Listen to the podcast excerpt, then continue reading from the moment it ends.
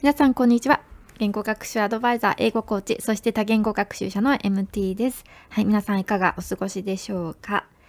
今回はちょっとね私の体験談をお話ししたいと思います、えー、言語学習でねあの私はいつも言語交換パートナーを作ることをすごくお勧めしているんですけれども、ね、なかなかねあのいい言語学習パートナーね気があってあの真剣に言語を学びたいって思っている言語学習パートナーを見つけるのってなかなか難しいんですよね。で最近もあのちょっとした事件ではないんですけど、うん、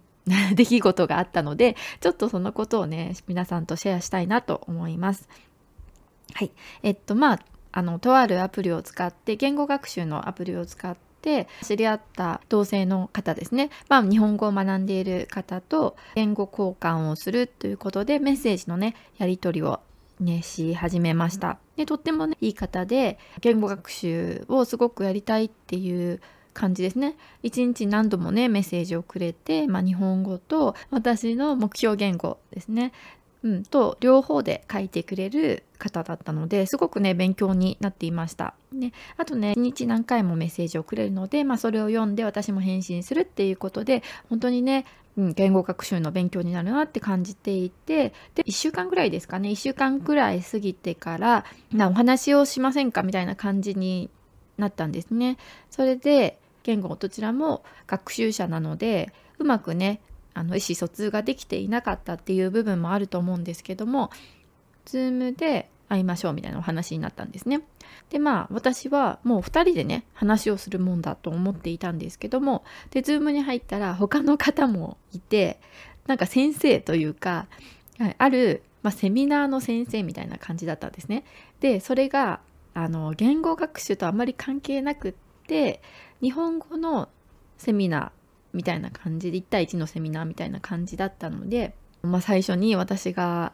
趣旨を間違えていたただ単にあの言語学習の言語の練習のためにあのお話しするんだと思っていたっていうことをお伝えして、まあ、そこでねすいませんっていうことでその時はもうそのセミナーを聞かずに終わりにしたんですけども、まあ、その後特にメッセージとかもなくなってしまったので、まあ、もしかしたらそのセミナーに誘うためにね仲良くしてくれたのかなって思うとなんかちょっとね残念な気持ちになりました。まあ基本的にはいい方だったんだと思うんですけどあの言語学習もねしっかりできていたのでうんすごくねなんかそのもしかしたら真の目的が違ったのかなって思うとうんすごくね残念な気持ちになりました、うん、まあねなかなかね自分に合った、ね、仲良くなれるね言語学習パートナーを探すのっ、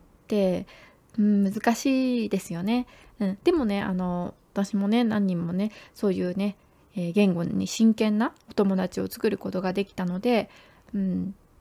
やっぱりねメッセージとかをしながら、うんまあ、危険なこと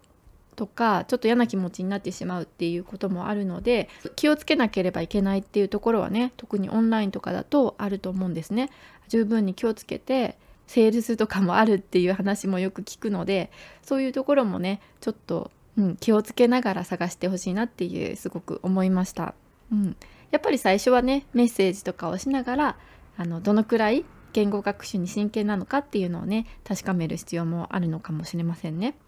でそれからうんそうですね。やっぱり最初はお話しするのはそのアプリ内？言語学習のアプリ内とかがいいのかなと思います。そこからですよね。最初にメッセージをちょっと長くしてあのお互いね言語学習に真剣なんだっていうね、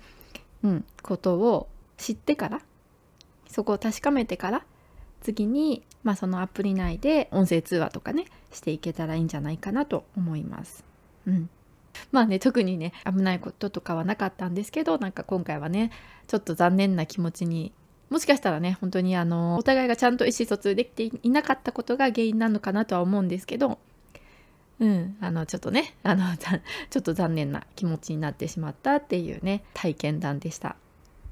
だからこれからね言語学習パートナーとか探したりねあのアプリ内であの友達を作ったりとか言語学習を真剣にしたいって思っている方はちょっとね参考にしていただけるといいのかなと思います。まあねあの慎重にした方がいいのかなと思います。はい。少しでも参考になれば嬉しいです。Okay, that's all for today. Thank you so much for listening and I hope to see you next time. Bye!